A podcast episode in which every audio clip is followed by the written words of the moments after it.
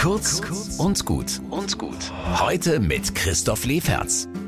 Jetzt ist die Forum-Studie veröffentlicht worden, die zeigt die dunklen Kapitel der evangelischen Kirche und Diakonie in Deutschland. Wo und wie gab es sexualisierte Gewalt? Die Frage ist, wie kann man denn seine Kinder schützen? Wenn die in eine Kindergruppe gehen oder auf Jugendfreizeit oder in den kirchlichen Unterricht zur Konfirmation etc. Ich habe mir mal ein paar Tipps geben lassen. Von meinen Töchtern zum Beispiel, die sind bei den Pfadfindern. Alle MitarbeiterInnen müssen geschult sein. Wo üben sie als Gruppenleitung Macht aus und wie geht man um mit heiklen Situationen? Eine Wasserschlacht oder ein gemütlicher Singeabend, da wird viel gekuschelt und da überlegen sie sich kluge Auswege für Kinder, denen irgendetwas da unangenehm ist.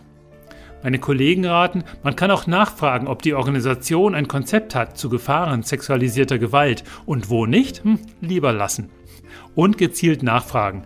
Gibt es eine Ansprechpartnerin, an die mein Kind sich auf der Ferienmaßnahme alleine wenden kann, ganz easy? Oder ich mich als Vater?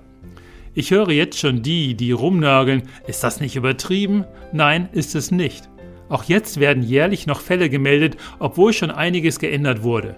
Wir wollen gut miteinander leben und da darf man nicht blauäugig sein bezüglich Macht und Missbrauch.